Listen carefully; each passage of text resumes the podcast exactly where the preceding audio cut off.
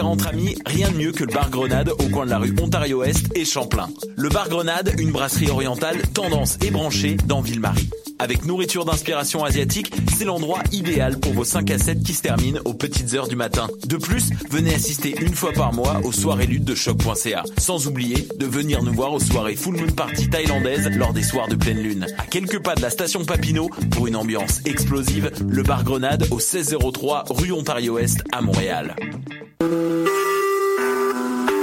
Vous écoutez Choc pour sortir des ondes.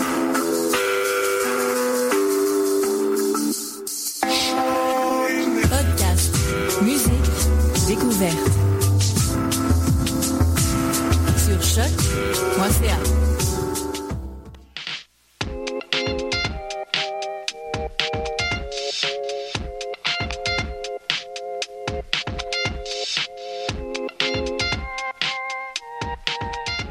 Politique, émission du 29 mars 2016.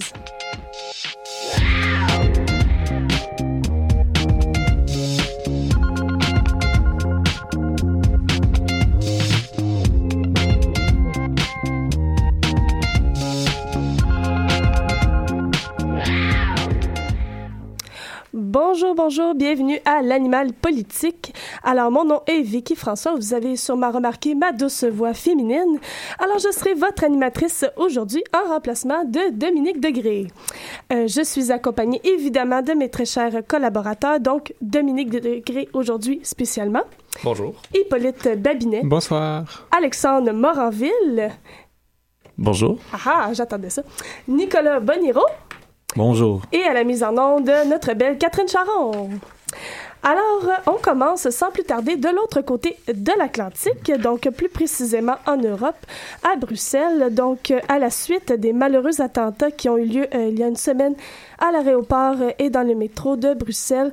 Euh, dans le fond, Nicolas, tu, as décidé de nous faire euh, un, résumé, dans le fond, des, attentats qui ont eu lieu et un bilan euh, des derniers morts et des blessés. Est-ce que tu pourrais, dans le fond, nous faire justement ce bilan-là? Oui, eh bien, tout d'abord, les attentats du 22 mars à Bruxelles ont maintenant fait 32 morts officiellement, selon un bilan qui a été révisé à la baisse. Je vais vous dire tout de suite pourquoi il a été euh, révisé à la baisse après euh, vérification approfondie. Euh, au tout départ, on faisait état de 35 morts, mais il est apparu que certaines victimes avaient été comptées deux fois. Donc, le, le- le bilan a été révisé à la baisse. Et puis, quatre des 32 personnes qui sont mortes sont décédées à l'hôpital.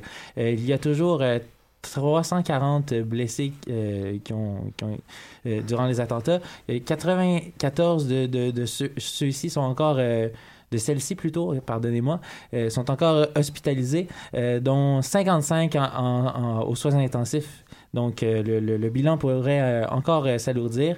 Les, personnes mortes dans les attentats venaient de 14 nationalités différentes en comptant les Belges. Et parmi les, les, les, les 44 euh, euh, blessés qui sont encore euh, de, de 20 nationalités différentes qui sont encore euh, à l'hôpital. Donc, euh, il y a d'autres pays qui, qui pourraient être, encore affectés par ces Mhm. Puis aujourd'hui, l'aéroport euh, n'avait toujours pas repris ses activités. Donc, il n'y a toujours euh, aucun départ et aucune arrivée en provenance de Bruxelles. Est-ce que les représentants ont donné euh, des détails sur le moment où l'on pouvait voir l'aéroport réouvrir? Eh bien, comme tu as dit, ils vont rester fermés pour les voyageurs mercredi. Une semaine, donc un, un retour à la normale une semaine après les attentats suicides n'est pas euh, envisageable euh, et euh, un retour véritablement à la normale dans les esprits de tout le monde n'est pas quelque chose qui va arriver avant des mois, à, à estimer le, PDG de, de la société gestionnaire dans une entrevue avec le quotidien belge L'Écho. Euh, une, simu- une simulation de reprise partielle de, l'activité a eu lieu aujourd'hui avec des comptoirs d'enregistrement ouverts dans un bâtiment annexe. Les, résultats de- de, de, cette euh, simulation de reprise partielle vont être connues euh, seulement demain. Et donc, euh, une décision va être prise demain en matinée concernant la, la, la, reprise du service. Le, service pourrait donc reprendre dès demain. cependant, il est encore trop tôt pour vraiment confirmer cette nouvelle. Ça serait, mm-hmm. c'est encore hypothétique si euh, s'il y avait reprise en fait, 20% euh, de la capacité seulement de l'aéroportuaire serait disponible. Euh, donc c'est-à-dire que seulement de 800 à 1000 personnes pourraient passer leur enregistrement là, par heure, euh, comparé aux, 5, aux 5000 qui sont enregistrés en temps normal. Donc, c'est une baisse significative. Mm-hmm. par, ailleurs, Florence Mu, porte-parole de la société gestionnaire, a affirmé que tout le monde était très, très touché par ce qui s'est passé. Il y a vraiment eu un choc. C'est un, un, acte humain dramatique. C'est pire qu'un écrasement à la limite parce qu'on n'a pas de prise sur un, acte volontaire euh, aussi euh, mal intentionné. Et euh, donc, les émotions sont encore fortes et on peut le comprendre à l'aéroport de Bruxelles. Oui, c'est certain. Puis pour ce qui est de la traque des perpétrateurs des attentats, le troisième suspect serait encore en cavale, c'est bien ça? oui, c'est ça. comme tu dis, la, traque du, troisième suspect est, encore se produit encore. La, la, police belge tente de mettre la main sur celui-ci après, euh, en fait, ce qu'il faut comprendre, c'est qu'il y a eu trois euh, terroristes, euh, dont deux qui ont été kamikazes et mm-hmm. un autre qui a laissé un, bagage de, dans, dans l'aéroport et qui s'est ensuite enfui. On croyait à, un certain moment que ce serait Faisal Chifou, mais finalement, celui-ci a été relâché, là, faute de preuves qu'on a comparé avec les vidéosurveillances. On, on a réalisé que c'était pas du tout lui. OK, ben tu nous parlais justement de Faisal Chefou. Le maire de la ville de Bruxelles est justement sorti aujourd'hui pour montrer son, son désaccord euh, à sa libération. Euh, oui, c'est ça que, euh, en fait, il a regretté la, libération de ce dernier. Il a dit la frontière est, est tenue, donc ici on va dire mince, entre un radical agité et un radical recruteur, et probablement que le magistrat n'a pas voulu franchir la frontière entre les deux. Donc c'est ce qu'il a dit. Bon, ben, un attentat qu'on va malheureusement continuer à, suivre euh, malgré les, les, circonstances. Mais merci beaucoup, euh, Nicolas. Bienvenue.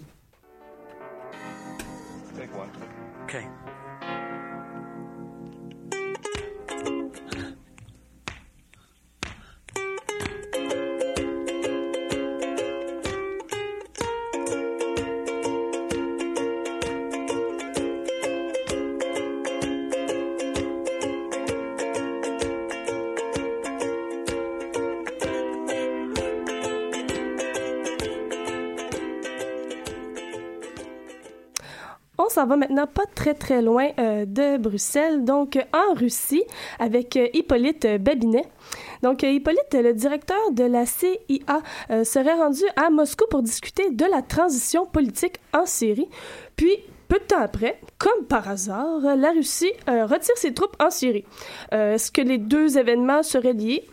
Mystère, mais la Russie, bref, rejette tous les faits. Hippolyte, est-ce que tu peux nous expliquer un peu plus clairement cette situation-là?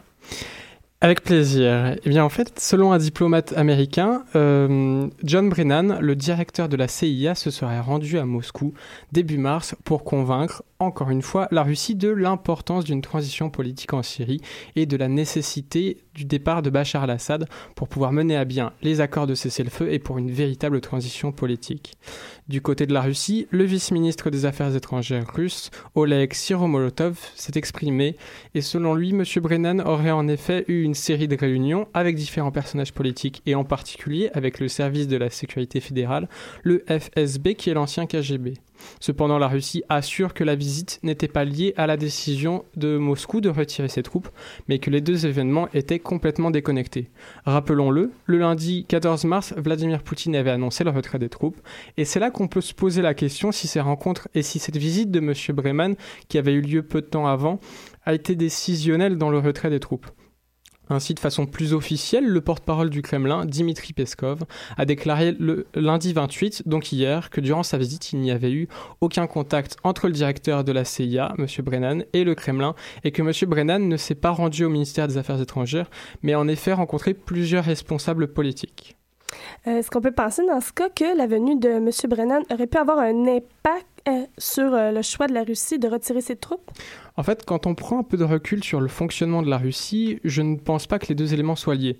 Si les rencontres en face à face sont souvent plus claires et plus intéressantes que des communiqués pour avancer et pour se positionner à l'international pour les différentes nations, la Russie a toujours joué ses cartes de façon stratégique, individuelle et suivant la volonté particulière de Vladimir Poutine. Et quand on regarde les tensions qu'il y a toujours eu entre la Russie et les États-Unis et puis la défiance qu'il y a entre les deux nations, le fait que la Russie ait pris une décision suivant la demande d'un diplomate américain même venant du directeur de la CIA, m'étonnerait beaucoup.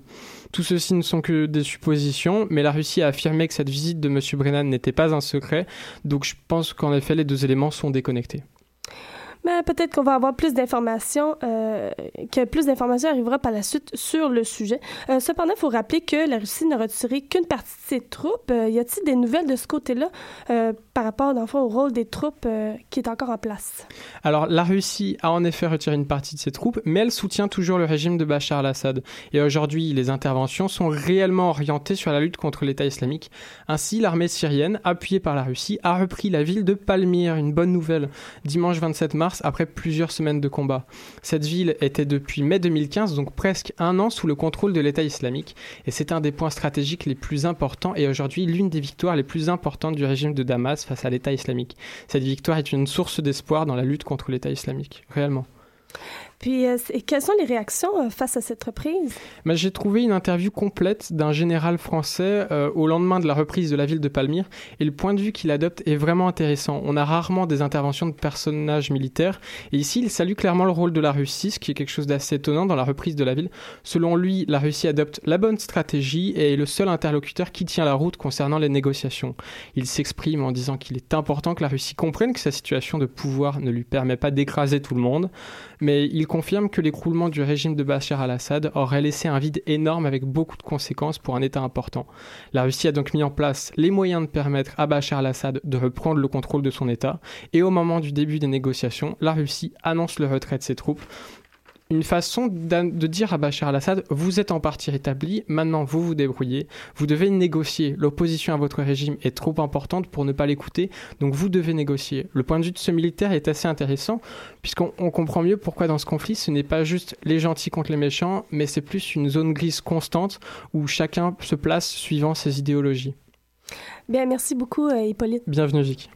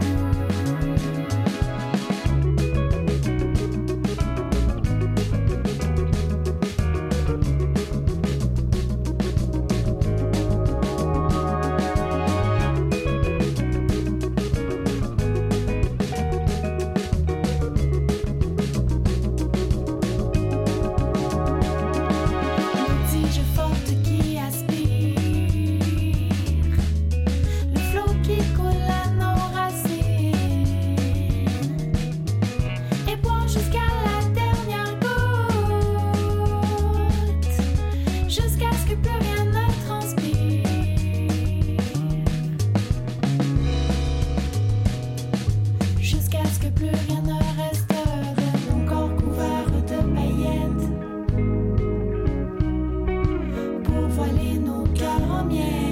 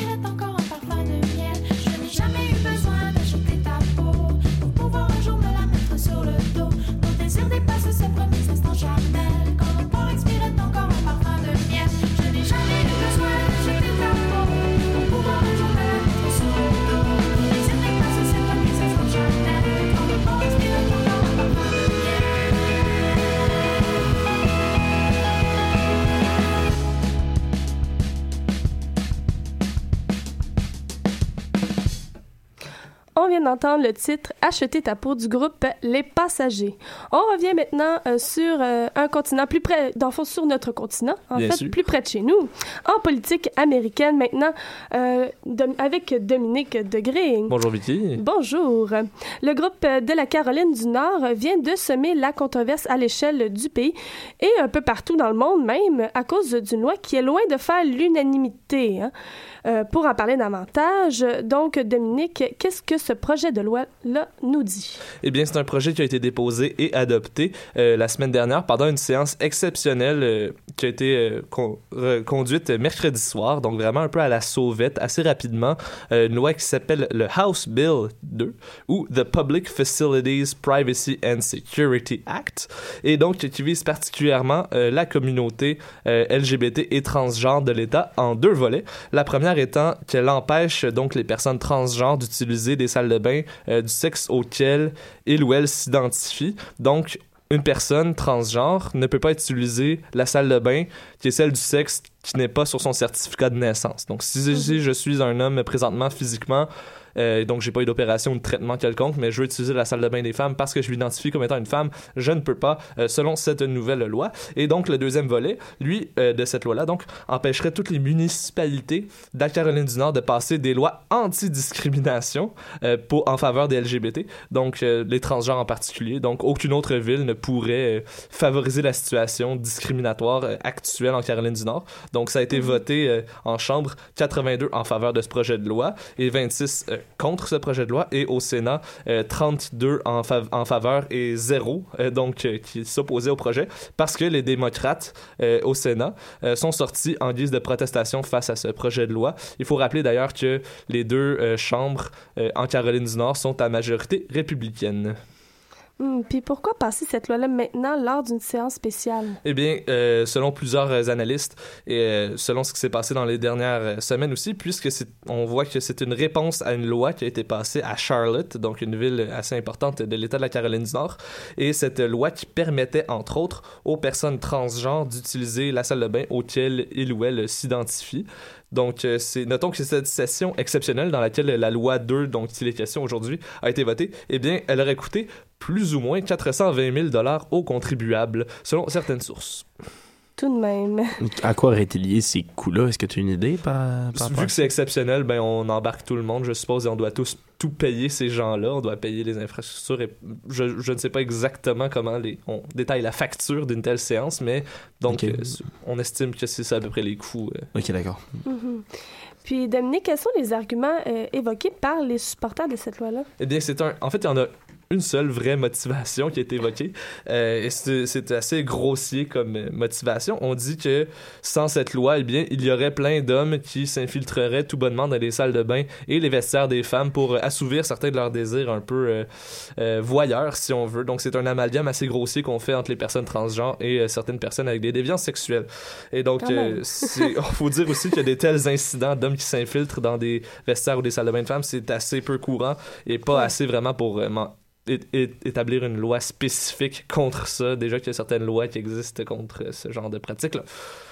Oui, ben on, on, on s'imagine que la réaction des différents groupes de défense de droits ont réagi assez vivement. là. Bien sûr, les critiques fusent de toutes parts, euh, si vous me passez l'expression. Et donc, c'est le consensus vraiment, c'est que cette, euh, ce projet de loi, en fait, cette loi maintenant, est fondamentalement discriminatoire envers les personnes transgenres et la communauté LGBT en général. Euh, on, on dit souvent que on dit plusieurs organisations ont, dénon- ont dénoncé le fait que c'était un recul très important euh, pour les droits des communautés. Et aussi, euh, plus récemment, donc le plus récent développement dans toute cette affaire, euh, c'est qu'il y a une poursuite maintenant qui a été déposée et qui vise personnellement le gouverneur de la Caroline du Nord, M. Pat McCrory, ainsi que d'autres membres euh, du gouvernement, donc des élus. Certains détails de la poursuite, ça a été déposé par deux hommes trans- transgenres, une femme lesbienne, l'Union des libertés civiles de la Caroline du Nord et le groupe qui s'appelle Equality North Carolina. Et c'est donc ces gens-là affirment que la loi est anticonstitutionnelle, discriminatoire, et elle représente aussi une violation des lois anti-discrimination à l'échelle fédérale, donc celles qui sont émises par Washington. Et donc là, le, gouverneur, en réaction à tout ça, a dit quelque chose d'assez euh, étonnant. Il a dit qu'il respectait le processus légal, mais il ne respecte ne respectait pas pardon, les gens qui modifient les faits impunément. Il dénonce aussi l'effort national pour désinformer le public et intimider nos entreprises et salir notre bel État. Et traduction ad lib, bien sûr, d'un communiqué qu'il a émis. Oui, bien sûr, bien sûr. Et euh, pour conclure, euh, Dominique, donc pas trop loin de là, en Georgie, on a assisté à un scénario semblable, mais avec des résultats un peu plus positifs quand même. C'est assez drôle de dire que c'est en se dirigeant vers le sud des États-Unis qu'on voit euh, des politiciens plus progressistes. En fait, donc c'est le cas en Georgie avec le House Bill 757 qui aurait donné le droit aux entreprises à vocation religieuse, ce qu'on appelle les faith-based organizations, de refuser d'embaucher ou de donner des services aux gens LGBT. Mais le gouvernement, le gouverneur de l'État de la Georgie, Nathan Deal, c'est un républicain, soit dit en passant, euh, il, a, annoncé qu'il utiliserait son droit de veto pour bloquer cette loi-là. Les raisons, en tout cas, du moins officielles dans son discours, c'est qu'on n'a pas besoin de discriminer pour protéger la liberté de religion en Georgie en soulignant au passage que son État était plein de gens aimants et accueillants. Mais il y a aussi euh, des raisons très économiques derrière ça parce que plusieurs grandes entreprises qui opèrent en Georgie, notamment Disney, Home Depot et Coca-Cola, qui est basé à, que son siège social est à Atlanta, euh, menaçaient de boycotter de différentes façons l'État, d'appliquer des pressions économiques, euh, toutes sortes de choses, en disant aussi que la loi ne serait pas bonne pour les entreprises. Donc, il faut conclure que bon, le capitalisme, des fois, ça peut donner des bien belles choses. Tout de même. Ben, merci beaucoup, euh, Dominique. Au plaisir.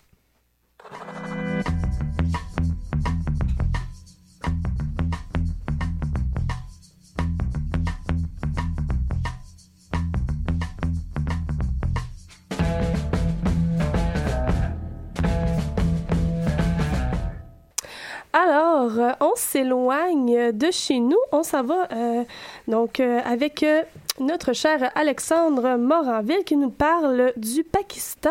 Donc, euh, Alexandre, dans le fond, euh, il y a eu malheureusement les attentats à Bruxelles, mais il y a aussi euh, d'autres attentats qui ont, dont on a moins parlé, qui ont eu lieu en même temps. Donc, Alexandre, notre expert, tu vas nous révéler un peu d'autres attentats qui ont malheureusement été oubliés un peu. Euh, oublié ou surtout moins souligné tout à fait par Oui. rapport à- aux attentats de Bruxelles, évidemment. Bruxelles, pardonnez-moi.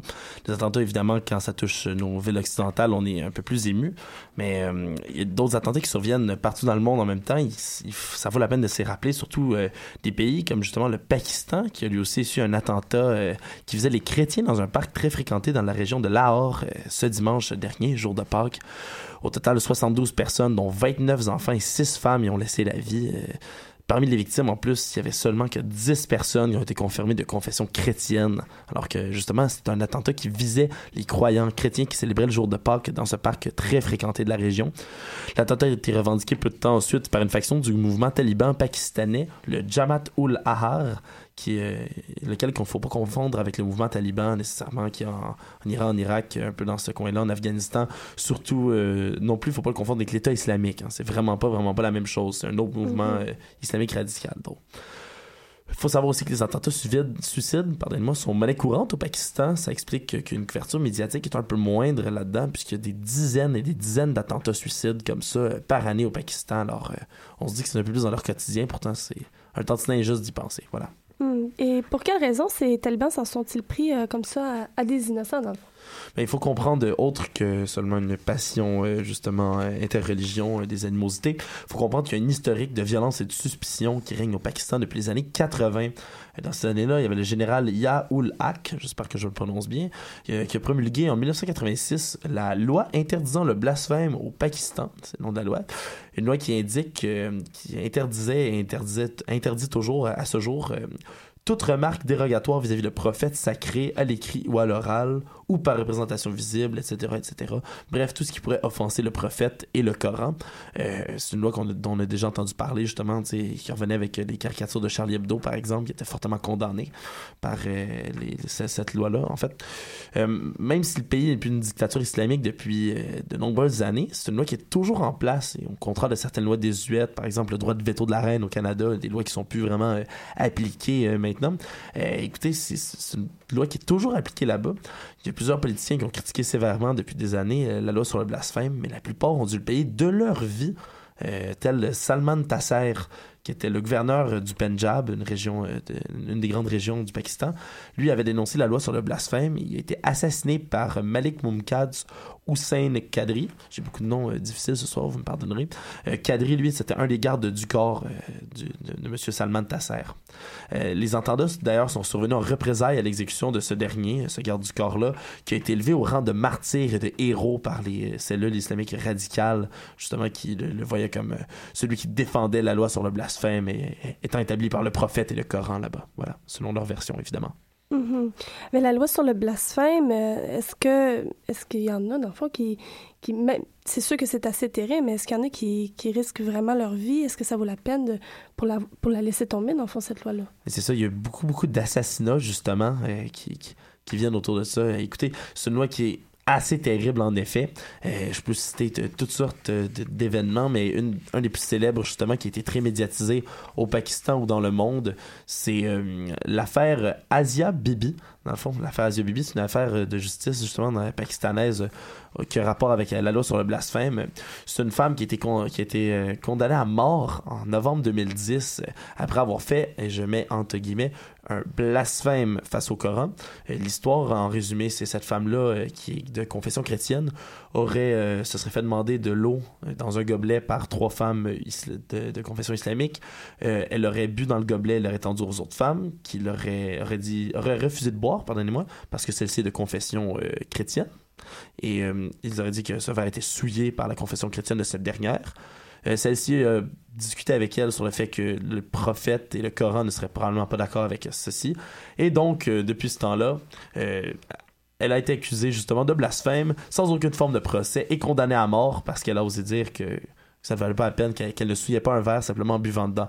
Bref, il y a plus de 300 personnes par année qui sont accusées injustement par cette loi-là. Il Quand ne même. suffit que de mettre deux petites pages de Coran sur la porte de quelqu'un et la police vous embarque sans autre forme de procès et vous êtes jugé justement pour euh, et condamné à mort. C'est une des plus petites peines, c'est emprisonnement à vie, condamnation à mort avec euh, possibilité d'amende aussi, parce qu'on peut vous mettre une amende même si vous êtes condamné à mort. Alors euh, voilà, jusqu'à date, il n'y a jamais personne qui a été exécuté par ce loi-là. Tout le monde est en prison à vie grâce aux pressions des politiciens justement. Mais euh, on espère que ça se produira pas bientôt. On souhaite la libération de ces gens-là. Oui, en espérant, on l'espère. Merci beaucoup, euh, Alexandre. Et euh, c'est ce qui met fin euh, à notre émission d'aujourd'hui. Donc, euh, je remercie mes très chers collaborateurs, donc Dominique Degré, Hippolyte Merci à Babinet, Nic- euh, Nicolas Boniro, Alexandre Moraville Merci, et bien merci. sûr à la mise en onde de Catherine Charon. C'était Vicky François et on se revoit à la semaine prochaine.